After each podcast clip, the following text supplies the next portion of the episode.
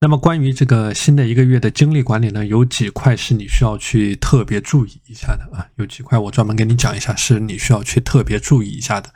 那么，当你在做好这个精力管理的过程当中呢，要有一个总体性的思维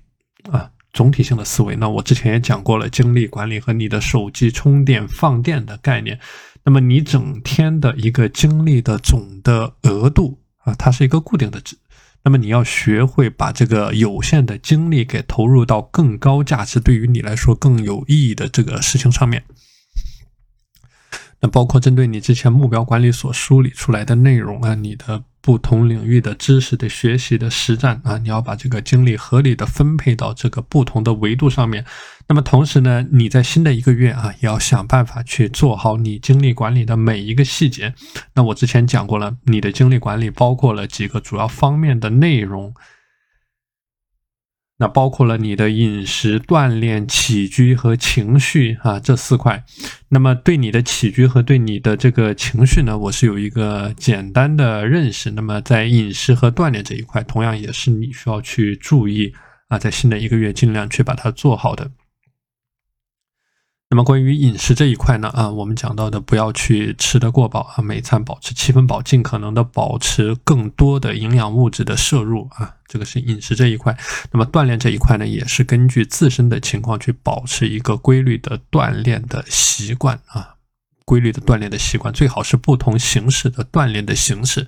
啊，像慢走啊、慢跑啊、打羽毛球啊。啊，包括现在夏天游泳啊啊，各种不同的锻炼形式所结合起来，每周保持一个规律的锻炼的习惯啊。这个锻炼的过程呢，不需要太累啊，但是要有这样的一个锻炼的习惯。那么，这个对于人的精力度的提升啊，也是有一个非常大的好处的。那么关于起居这一块，你也提到了啊。关于昨天呢，我也讲到了午休时间的管理。那么你也认识到了这个问题，那这个也是一个非常好的点啊。那一般来说呢，我的建议是午休的时间在半个小时左右啊。但但这个是根据每一个人的不同的作息来进行一个调整啊。那么你也可以根据你的作息来进行一些调整啊。那么。这个午休的时间啊，午休的时间。那另外情绪管理这一块，我之前也是有过介绍啊，怎么样去管控一些自己的情绪啊，保持一种平稳的情绪啊，这个是精力管理你所需要在新的一个月刚开始践行的时候所需要注意的几个点。那么在你的精力分配的过程当中呢，也是有几个需要注意的问题啊，注意的问题。那么你的这个精力的分配啊，就注意。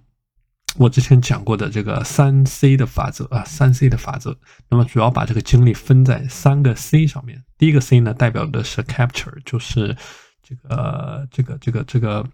这个捕获啊，捕获，就是说你的大脑呢，它是擅长思考而非记忆的过程。那么第一个 C 呢，它代表的是把你漂浮在大脑当中的零散的信息通通记录下来啊，去避免遗忘重要的事项。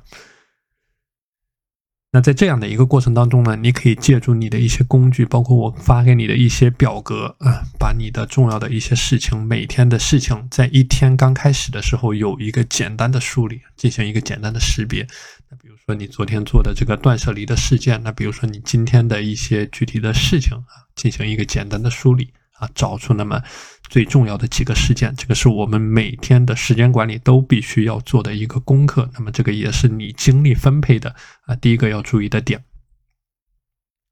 那么精力分配的第二个点呢，叫做你的日历系统啊，日历系系统。这个日历系统呢，我之前说过，它是一个广义的概念。广义的概念，那么你可以把今天要做的事情啊，你一会儿起来之后，你想一下今天要做的事情，简单的分为两类，一类呢是固定的周期性的事件啊，重复性的事件，那比如说你之前在这个 Excel 的表格上面所填写的每天要完成的事件。这个是你必须要做的。那么第二个呢，是你的激动的事件啊，就是你今天必须要完成的啊项目类的事件。那么你也可以根据日历体系去进行一个简单的梳理。那这个呢，是你在今天的精力分配所需要注意的第二个点。